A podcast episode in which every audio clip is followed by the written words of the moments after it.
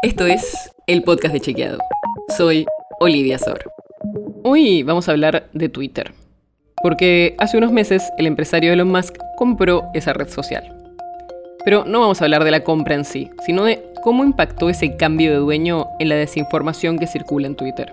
Porque hubo una investigación de una organización que se llama Science Feedback, que analizó cómo varió la popularidad de un grupo de desinformantes identificados por fact-checkers, por chequeadores de distintos países del mundo.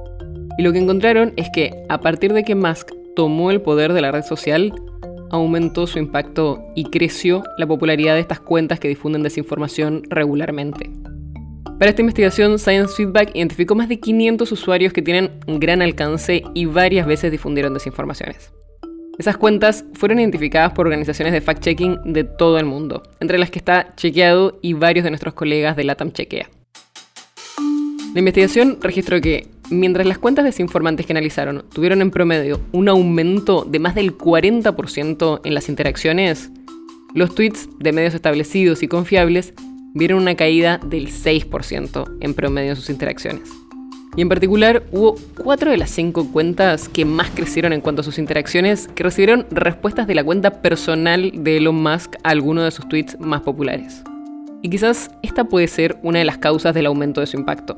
Es posible que esos tweets se hicieran virales por la decisión de Musk de responder y llamar la atención de sus 128 millones de seguidores lo que apunta una responsabilidad directa del nuevo dueño de Twitter en el crecimiento de la popularidad de estos super propagadores de desinformación. Y esto no solo tiene efectos negativos en la circulación de la desinformación.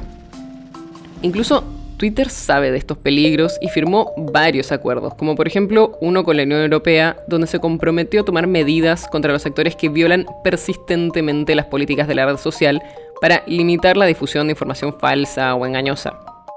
Pero la propia Comisión Europea advirtió que Twitter no cumplió, incluso no informó sobre muchos de sus compromisos, por lo que podría estar violando una ley europea y podría ser sancionado.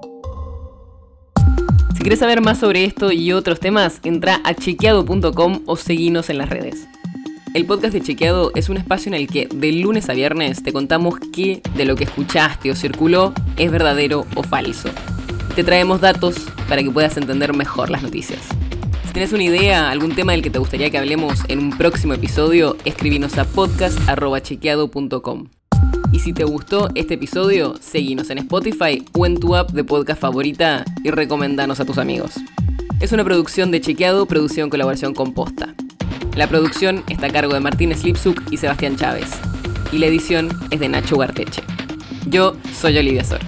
Hasta mañana.